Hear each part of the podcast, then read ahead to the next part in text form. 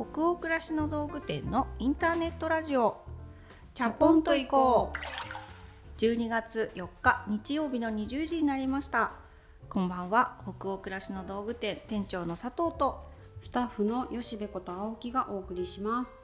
インターネットラジオ。チャポンと行こうでは明日から平日が始まるなという気分を皆さんからのお便りをもとに一緒にお風呂に浸かっているようなトークを繰り広げながらチャポンと緩めるラジオ番組です。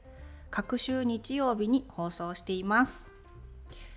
そう今日ねあのチャポンと行こう聞いてくださっている皆様にお伝えしたいことがあって、はい。最近あの私たちひっそりこっそりと TikTok 始めたんですよそうひっそりね。言っちゃった実はもうだいぶねやってたんですよね。こっそりと。だいぶだいぶでも。1ヶ月2ヶ月弱ぐらいはやってましたよねもでもまだ公開されてるのはほんとちょっぴりなんですけどね。そうですね。20投稿あるかないかぐらいですかね、そう。TikTok を始めていてもうちょっとこうなんでしょうライトなというかうんうん。コミュニケーションできたりするのかなみたいなちょっと実験的な感じもありうんまだ不慣れなところも多々あるんですけれど、一応 TikTok アカウントの企画があって足湯っていうコンセプトになってますね。はい。ちょっと使ってくっていう。足だけね。膝下だけね。ねうんあの新しく入社したスタッフがね、うん。考えてくれたんですよね。そういう企画を。そうそう足湯、うん足湯。あ足湯いいねってなって脱がなくても疲れるっていう。そうそうそうそう。足だけ出せそう。ばちょいと疲れる。そう。よりこうたくさんの人と疲れるライトなお風呂にしようっていうことで、うんうん。この本編で結構いろんなお便り読ませてもらうじゃないですか。はい。いっぱい読みたいお便りとか、うん。お答えしてみたい面白い質問とか本当はいっぱいいっぱいあるんだけど、うんうん。やっぱり全部こう時間内で、あのー読み切れないっていうのもあるので一問一答っぽく、えっと TikTok の方でなんだろうそのいただいた質問をはい。ラジオネームは読み上げてないんですよね、うんうん。TikTok の方では。なんですけどあこれ私がした質問じゃないって思うことがあったら嬉しいなと思います。あー気づいてもらえると嬉しいな、うーん。ちょっと覗いてみていただけるとはい。喜びます。そうですね。足だけ使っても結構体温まるからね。でも我々の足湯温泉で 冷えちゃうかな。温まってもらえるかはちょっとわかんないんですけど。そうですね。はい。なので「チャポンと行こう」っていうアカウントって言えばいいのかな。じゃあポンと行こうっていうアカウでントでしたね、検索すればカタカナで「チャポンね」はい、で検索したら間違いなくあのアイコンいつも皆様がご覧いただいてるアニメーションのアイコン出てきますよね。はい、なのでぜひあのフォロはい、ぜひお立ち寄りください。やいいねしていただけると。はい、嬉しいです。もう全然増えなかったりね盛り上がらなかったら多分そっと足を閉店したいと思うんで。最近更新されないな。って思ったらなんか察していただけたら。させていただけたら通りでフォロワー全然増えてなかったもんなって皆さんさせていただけ 思います。はい。じゃあ今日もチャプラーの皆さんからお便りたくさんいただいておりますので2通ほどご紹介するところからスタートしましょう。山梨県にお住まいのラジオネーム甘酒さんからのお便りです。こんばんは。私は保育士の仕事を育休でお休み中の2児の母です。第120夜の小春さんのお便りに共感の嵐でした。お二人のトークを聞き効能ありまくりの温泉に浸かったような気持ちになり思わず涙が。保育士の仕事っていろんな人間関係に大量の書類持ち帰りの仕事と子どもたちと向き合うだけじゃない表には見えない部分がたくさんあります。私も短大卒業後社会人になったタイミングで初めての一人暮らしがスタート。寂しさや日々のモヤモヤに押しつぶされそうになりでもきちんとこなしたい気持ちもあってなんだか空回りばかりでした。そんな眠れなくなりそうな夜私は E テレの2355という真夜中0時になる前の5分間だけのテレビ番組を見てよしこれを見たらとりあえず寝ちゃおうと区切りをつけて思考が深く暗くなりがちな夜から明日の朝の自分にもろもろパスしていました。そんなことを繰り返しながらどうにかこうにかしていた日々からもう13年。4年間の産休育休が来年4月で終わりまた保育の世界に戻ります。小春さんも踏ん張っているだろうから私もどうにかこうにか踏ん張ってみるぞとパワーをもらいました。小春さん本当にいろいろあるけれど思っているより頑張っている自分のことを大切にしてくださいね。佐藤さん吉部さんのあったかトークこれからも楽しみにしています。はい、山梨県の甘酒さん。もう甘酒さんっていうラジオネームがもうなんかこうさいい体に需要があるっていうか染みね渡る感じするよね。本当ですね。ありがとうございます。私たちもなんか染み渡っちゃったね。こうん。のお便り読ませてもらって。うん。前回あの話をしたのは余裕がなくなる時どうしてる、とか、はい。どう考えてるって話でうん。割とあの本テーマのトークにもたくさんお便りいただいたんですがあの冒頭でたまたま話した私とか吉部さんとかのはい。自立の話ああで一人暮らしを始めるきっかけになった時の話とかにたくさんうんうん。コメントいただいてうん「わかります」とか思い出します。あと社会に送り出す側のお母さん親の方の方からのこれから旅立つ娘を思って泣きましたみたいな うん。のも来てましたよね。出ましたね。うん。皆さん自分の気持ちとその親の視点からなんかもう気持ちが本当に忙しいというかいろいろ経験を経て年を重ねた分、共感軸がいっぱい増えてるのがあのでもなんかそれがすごくわあいいなって思ってしまってうん。そのどの立場の人にも共感できちゃうっていう。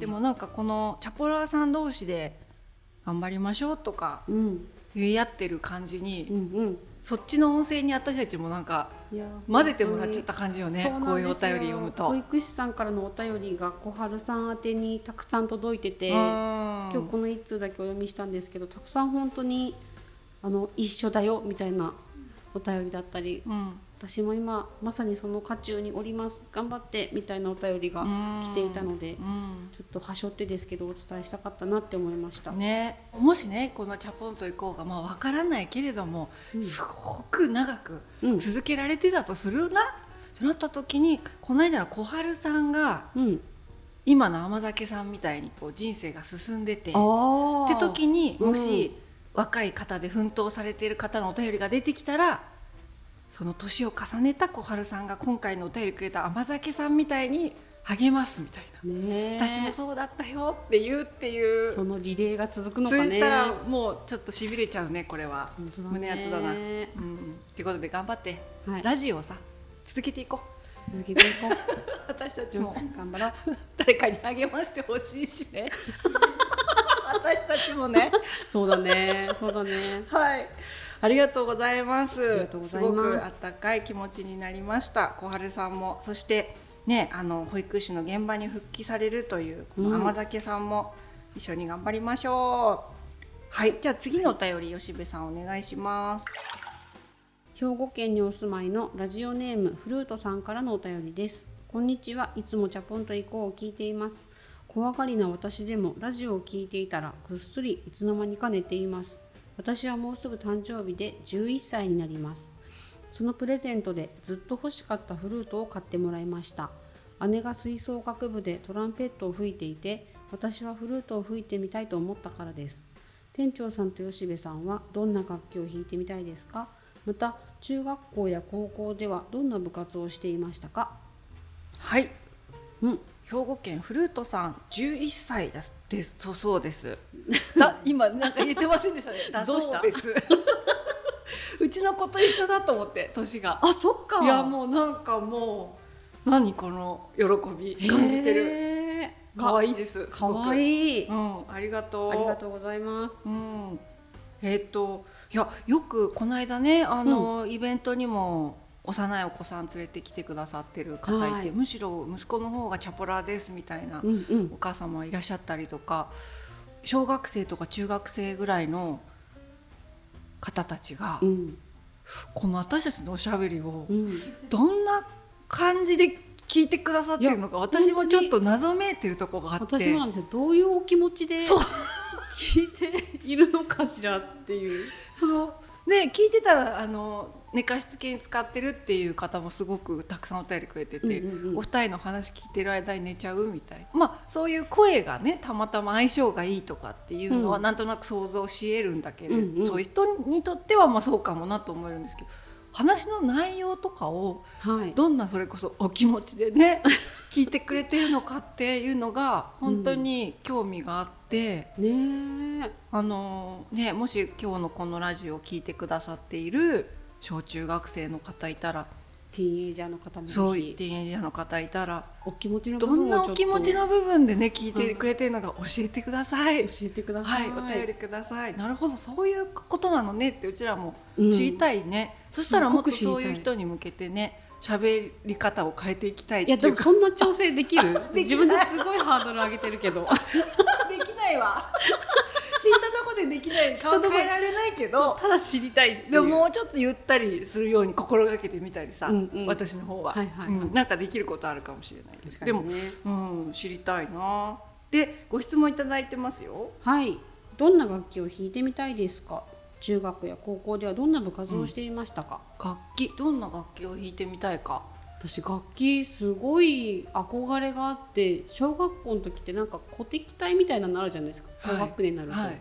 運動会の導入の時に演奏したりするんですけどわあいいなと思ってその時に手を挙げたのがうん。トランペットだったんですよ。へなんか吉部がさトランペットを吹いてる姿今ちょっと想像してみた。学校の音楽室から借りて家に持って帰って練習してっていうのがすごい楽しくてただファンファーレを吹いて1曲なんかを通しでやるだけの本当簡単な曲なんですけどトランペット楽しいって思ってその時は5年生が終わったのかな、6年生は違う学校に行ったのでできなかったんですけどその前、うん。小学校の時は今度なんかクラシックがすごい好きな子供だったのですごいオーケストラの楽団の一員になってみたいっていう憧れからバイオリンをちらっと習ったことがあるんですよ。へえあそうなんだ。それ初めて聞いたかも、先生がとってもとっても怖くてなんかそれたったそれだけで挫折したんですけど、うんうん。でも楽器は楽しいですよね。楽しいですね、そうねどんな楽器弾いてみたいか私は小学校の時ピアノ習ってたけど、うんうん。もうそれはね私嫌で嫌で、うん、多分正確に合ってなかったんだろうね。でも親が12歳まではやめちゃダメだっていうから頑張って続けて、うんうん。晴れて12歳になった時に卒業させていただいたんだけどでもやっぱり音楽は好きなんですよ。うんうんうん、で大人になってからあのバンドやったりしてドラムを叩いた時に、あパーカッションっていうか打楽器合うなって、うんうん。そこで気づいてだから鍵盤とかをその音符っていうよりはリズムを追ってくとかの方が、うんうん。あ自分体に合ってるんだなと思ったままバンドもやめちゃったから、うん。あの、まあ、だいぶ筋力が衰えてますけど、うん。またねドラムやりたい。ああいいね、うん、これからまた年を重ねてってドラムを叩きまくってみたいです。いいね。ほら今うち息子がギター弾いてるじゃない？エレキね、うんうん。メンバーが足りないってなっ私たら加入しようか。おおばさんが出ていく やりたい。おいっ子とバンド組みたい。私できるよって言もったらうすっごい引きで後ろの方でドラム叩いてるからさ目立たないように小さくなってでももう手足両足使って手足も両足う叩きまくって踏みまくってっていう。楽しそうだねそれ、うんえー、いいなやりたいよ。めっちゃ楽しいね練習試合とかでもいいから全然表に出なくていいから練習ユニットみたいな感じで打ち込みに来る、うん めちゃくちゃ楽しい。すっごい仲良くなっちゃうかも。っていうことではい。どんな部活をしていましたか？私はね帰宅ですね。私は美術部でしたね。なんかいいな。なんか今正当な回答だった。正当な回答美術部っていい憧れぽい 憧れてた。私は美術部とかこうなんていうのか健やかにうん。体,、体操とか運動をしているうんうん。飲みながら友達と帰っていましたね。美術部ね楽しかったね。あそう。いやでも中高生とかいろいろ思い出しちゃうね。思一ね暮らしの話とかさなんかもう忘れちゃってるような話。でもね帰宅部も結構楽しかったよ。いや帰宅部楽しいでしょ。帰宅部は楽しいでしょうよ。なんかそうサッカー部に好きな人がいて、うん。帰宅部って漏れなく見学できるからね部活を、ああそうだね、うん、あの各所行けるからね。そうそうそうそう縛られてないからね。縛られてないフリーだから、うんそうそういう楽しみは味わってたなね。いやもうこれずっとまた話しちゃうから。はい。でもなんかいろいろ思い出させてもらうこと多いですねお便りいただく本と、当ですね。うん。懐かしい。ねフルートさん今11歳ということで今小学だから5年か6年かって感じかな。11歳かな？うん。6年になるのか？うちの息子は6年だから来年中学校なんだけど、もし同じ学年だったらね、うん。いろんな新生活が待ってるかなと思うんですけれど。ね。ね。部活入ってもいいし帰宅部も。そうどっちだっていいんだ。楽しいよっていう。うんどっちも楽しいことは見つかるから大丈夫。みんながキラキラ部活をしていてもね帰宅も楽しいから。そのそのキラキラを見るっていう、ね、そうなの見る。楽しみあるからね。そうなんです はい。じゃあ皆さん今日も、えー他にもたくさんお便りありがとうございました。お便りはすべてチャポイコスタッフで楽しく拝見をしております。それでは本日のテーマとなるお便りに行きたいと思うんですが、はい。えー今日はですね2通のお便りをもとにテーマトークをしてみたいと思っています。まず1通目お願いします。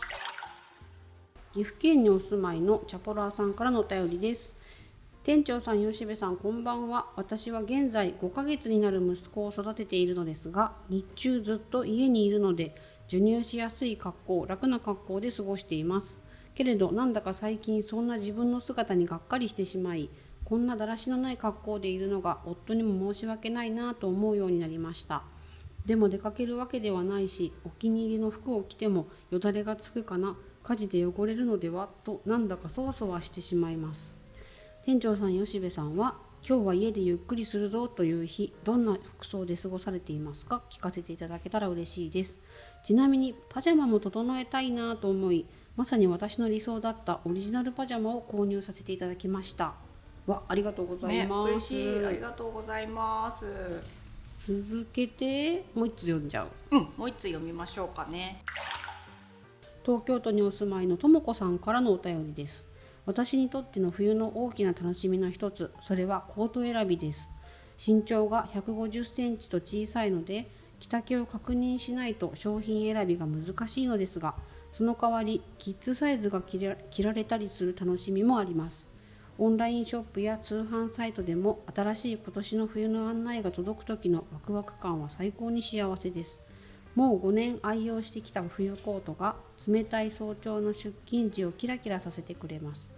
佐藤さん吉部さんのそんな冬のおしゃれの楽しみがありましたらぜひ教えてください。はい。ありがとうございます。ありがとうございます。えーくださった岐阜県のチャポラーさんそれから東京都のともこさん。うんうん。同じ名前だ私。ね。うん。ありがとうございます。なんかどちらも装いにまつわるお話だなと思って、うん。家の中の話とお外の話、うん。あこれ実は共通の話なのかもと思ってうん。対比しながらおしゃべりしたいなって思っちゃいました。うん。確かに。家の中ね。本当そうだった。うん。あの子供が小さいうちっていつでも動けるうん。し汚れてももういいしっていう格好で完全に過ごしてましたね。そしてこの一緒に暮らしてる家族に申し訳ないなっていう感じもすごいわかる。うんうんうんうん。しかも私は部屋の中だとこう外に着ていく服ってすごく大事にしている、今もああの時も大事にしてたから外に行く時だけに外に行く服着たいんですよね、うんうん家の中は家のものとしてうん。過ごしたい。で夫は、うん。あの朝起きたらもう外に行く服を一日着てるんですよねあ家でも。休みの日でも？休みの日でも、へーお兄ちゃん偉いね。えなんか偉い 偉いねっていう感じしますよね。偉いねって思っちゃううちなんかもう全員土日なんかもう昼前ぐらいまで全員パジャマで。うん。パジャマの人が「なんでまだパジャマなの?」って言って「いやそっちもパジャマじゃん」って毎週言い合ってるっていう何そのコント？でも本当にで全員チェックなのなんか。仲良し。チカチカするっていう。誰も無視がいないいないそううち夫だけが小綺麗な格好してて、へえそっか。でもそれいいね。こっちもさなんかじゃあ着替えなきゃってなるじゃん。誰か一人そういう人が家族にいるっていいなでも着替えてみたりするんですけどでも私は外に行く洋服を家で着ると膝が出たりとかあの気気になるんですよね。いろんな動きするじゃないですか、うんうん。膝出るなとか毛玉増えるなとかって思うとそう。家用の服っていうのがじゃあ吉部さんはあるんだ、家用の服、まあ、部屋着ですよね、うんどんなの着てるの？今日はもうほとんどまあ夕方ちょっと買い出し行くかなぐらいみたいな、うんうん。何の予定も入ってない。あ今日ゆっくりできるなとか家事しっかり没頭しようみたいな、うん土曜日日曜日。かつては外に着ていく洋服だと2軍のものが着てたりでもそれもなんか統一感なくて上下バラバラになったりするのが嫌なのでもうお部屋着みたいなのを着てますね。うんほんとシンプルなカットソーとうん。動きやすいズボンうん。を着ているなーっていう。そっかそっか。じゃあ、うん。まあき着てることを気にせず家の中のことをやったり、はい。できるような服を優先してるっていう、もう運動もできるしゴロゴロもできるし掃除も家事もできるし料理しする時もあの跳ねてもまあこれサクッと洗えばいいしって気兼ねなく着られるものがやっぱり部屋の中はいいなと思うんですよね。確かに。なんかいろいろするじゃないですか。家の中でも結構動くもんね。そうなんですよ。いろんな活動してるもんいろねんな活動だらっとするのも一つの活動だとすればそういうことにも耐えられる服装でやりたいもんね。ね。うん。部屋着ねみんなどんなの着てるんだろう。私はなんかあのー下だけパジャマっていう格好よくしてるんですよあーそれもある。それもある。そうで私もオリジナルのパジャマ自分も持ってるのね、うんうん。今年あのリリースしたダブルガーゼの、はい。あともともとさっき言ってた持ってたチェックのパジャマもうんうんあって、うんまあ洗い替えで交互交互で着てるんだけどまずね平日は 上今日もそうだけどセーターとかさ着てるとするじゃん、はい。まず帰ったらズボンだけズボンとかタイツとか靴下を脱ぎ捨てて、うん。ルームシューズに履き替えて下がパジャマズボン、で料理始める。そうなんかやっぱり下をゆるっとさせると、うん。なんかリラックスし始める、わかる。ボトムスが私に緊張感を与えてるんだなって思ってて、あうん、だーからやっぱ仕事行くっていう時にちゃんとボトムスをちゃんとしたものを履くっていう、うん。あ吉部もさっきそういうのが膝が出ちゃうと嫌な服なんじゃない？あ吉部にとっても。そうですね。でその逆を休みの日やってて、うん。まずパジャマのまま朝ごはん食べてるんですね、うんうんうん。でしばらくそのままダラダラしててで掃除機かけたりとかなんかベランダ仕事とかをしたいじゃないですか。うんうん。で最悪ベランダ出てる時ってちょっと人目に遭う可能性あるじゃないですか。うんうん。なんで平日の逆でまだノーメイクなんですけど上だけセーターとか着るんです。あ上だけあのお外に行っても行っても大丈夫なようなまあ、それでもリラックス系のニットとかカットソーなんだけど、あの本当にパジャマだとパジャマのままベランダ来てる人になっちゃうから、うんうん。上だけ着替えて、で最悪ちょっと近くのマンションの人からベランダ出てるとこ見られたりしてもそこまで引き目だったら恥ずかしくないような格好になってから家事をやるんですね。うんうん。でそれが終わったらその格好のまま、えー、とお化粧をして。うん。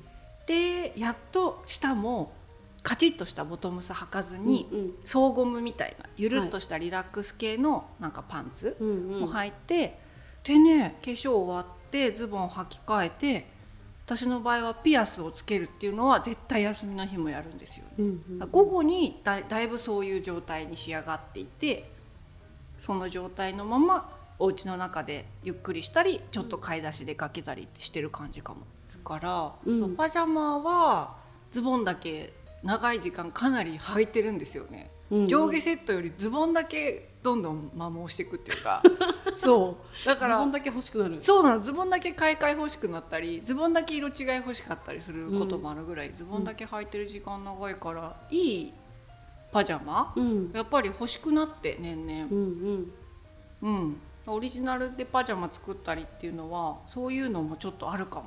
なるほどうねん。パジャマ兼部屋着なんだねそうなんだよね。だからあのオリジナルで作ったパジャマはあのここのデザインが好きなの。ウエスト腰のデザイン？うん。うんでここが縮シュって言って、まあ、ゴムがあってリボンがしっかりめについてるんだけど、うんうん。なんか蝶々結びしても可愛いしだらっと垂らしても可愛いし上になんかざっくりしたニット着たりしてもなんて言うんだろう。インしてもアウトしてもうん。ウエスト周りがねちょっと可愛いだよね。うんうんできつくないし。うん。だからなんかそういうそうね。部屋着に瞬間買いできるパジャマ。うん。いいなと思ってて、うん。まあ、家族が見てるっていうのとかももう、まあ、あったりすることもあるけど、まあうん。やっぱり家の中は自分がくつろいだ気持ちになれる服が一番だから、そうね。うん。やっぱりたまに気が向いたり今日はなんかいい休日にしたいなって時になんか張り切って着る部屋着とかだっていいような気がするけど、うんううん。んそういう時に着る部屋着で普段は。パジャマでも。そういう時に着るなんか。そ外に着ていく服じゃなくてそうそうそう。そうそうそうあ今日なんかいい休日過ごしてるなっていう演出って大事な日あったりするじゃないですか。いつも休日お家の中でもいい自分でいようとかってね、うん。思えないよねなかなか、うんうん。でも10回ある休日のうち1日だけでも、うんうん。あ今日なんか可愛い部屋着着て過ごしたなであったり、うんうん。今日は部屋着じゃなくて朝からちゃんと化粧して着替えたなとか、うんうん。そういうのがいいよね、そうだね。うん、そういう日が引き立つように普段ダラダラしちゃえばいいのかなってこオンと。あの休みの日のオンとオフってやつなのかな？そう いやそう思うよ。休みのオンもあるよね。あるある。うんめっちゃわかる。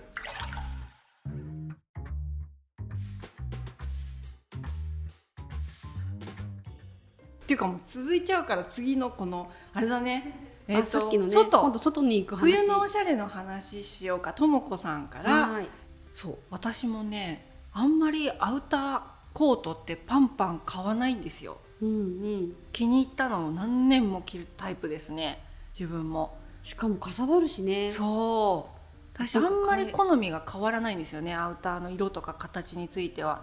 オリジナルのチェスターコートとかもうん。長年私も愛用してるし、今年も多分着倒すとは思うんですけど本当に何年かぶりに他のブランドで、うん。今年ねアウターをね新調したんですよえー私も、本当出会ったんだね。9月ぐらいに。え出てたの？そうもう早ねい。寒くなった日あったでしょ急に9月ぐらいの末に、うんでそこでたまたま流れてきてうわこれすっごく今年の気分って思って。インスタかなんかで見たの？インスタだったかフェイスブックでだったか流れてきたんですよね、うんそれでウール100%のコートなんだけど、うん。すごく軽いうん。うん感じでシルエットが今の40代後半になった自分でもあいいなってうんうん。思ったんで買っといて、うん。実は今日ラジオ収録してるこの日今日初めて会社にえー、着てきた。ちょっと後で着させて。おろおろし着させてとか。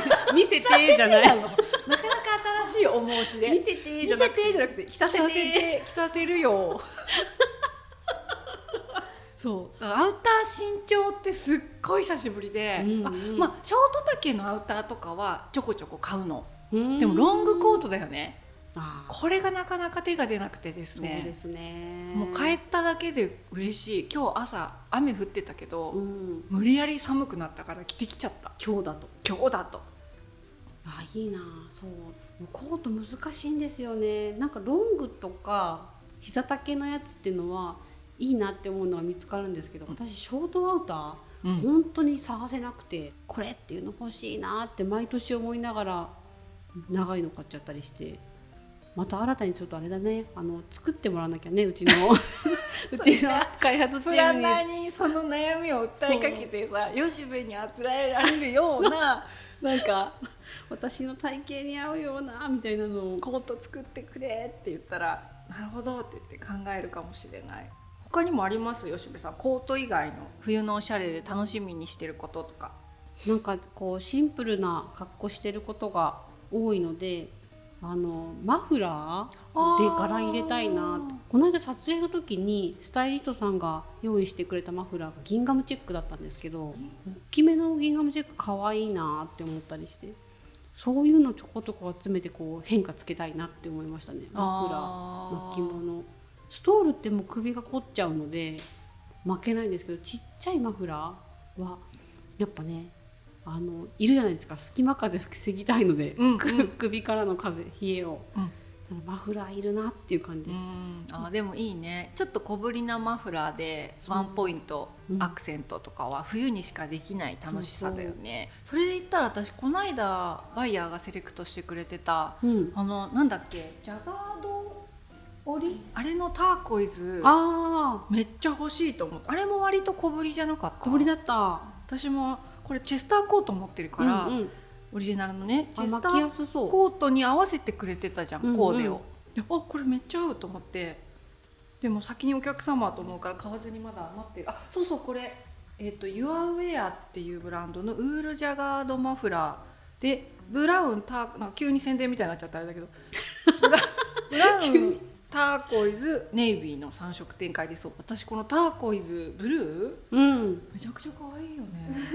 かわい。今ディレクターにすごいこれ欲しいプレゼントで。送り合う今年。こここで言ったらこのここの3人しかいないからね今ねプレゼント交換？あでもそうね。なんかでも気分なのかな？吉部の気分と近いのかな？私もちょっとそういう差し色ちびマフラー今年妙に目に入る。ね。でもちっちゃいマフラーってあの室内でコート脱いだ後も、うん。ちょっと背中がゾクゾクするように冷える日とかに首温めたい時に普通にこそう違和感なくファッションとして負けるからいいよね。そうそうあとね手袋もね差し色したくなってるのよね。差し色がもう差し色だらけじゃない？トータルで着てない。差し色っていうよりはもう色色数やばしの。人になっちゃうんじゃないの？なっちゃうかもしれないね。うん。手袋が赤だったりする時はマフラーちょっとなんかこう控えようかね。色を抑えようかね,、そう。あとね今年の冬はね私いつだったか前回前回っていうかだいぶ前にうん。つなぎ服あハマりまくってますみたいな、はい。とかオールインワンとか。今も好きなんだけど急にね秋口からセパレートし始めたの。もう繋がなくなったの？そう。繋がなくなったの。分かれたの上下が。上下感が分かれたんですよ。急でに？なんだろうそれ。いや分かんない。これもだからねきっと世の中の情報にあの踊らされてるんだと思うんですけど 流行ってない？セットアップ。あセットアップ流行ってますだねから多分その流行をすると、うんうんうん。まあいろんな SNS 見てても雑誌見ててもお店行っても素敵なセットアップが世の中に溢れてるから上下の色合ってて中だけ色違ったりしてそう。あれ可愛いですよそう。ね繋がなくなってきたの。でも引きで見たらもう繋がってるけどね。セ セットアップだからで見たら。と思わなかった。後ろから見たらもう。そうか。そう。あじゃあどっちにしても繋がってんのが好きってことか。今つなぎたいんだよやっぱり。上下の色をつなぎたいんだよ。ちょっと待って。そういうツッコミが来ると思わなくて今びっくりしちゃってるんだけど。私は別れたって話をしてるのに。そうね着る雑着は楽になっただろうね。脱ぎ着するのは。雰囲気はね。そうか。そうか。結局つながって見えるのが好きなんだなじゃあ。うん、うん納得した？なん納か得した？ということであのおしゃれをねうん。楽しみたいなとは思うんですけど、そういう完全つなぎから、うん。あの一応服としては切れてる状態うんうんうん。にちょっとだけマイナーチェンジしたり、なるほど。はい、そんな変化を楽しんでます。尽きないね。家の中とすると欲張って2つのお便り読ませてもらったけどまあまあ喋ったね。ママ喋ったねとコンパクトにまとまるかと思ったけど違いだったね。いやでも楽しいな。こういうお話楽しかったです。はい。えっとお二人ともお便りくださいまして本当にありがとうございました。ありがとうございました。私たち二人も楽しくおしゃべりをさせていただきました。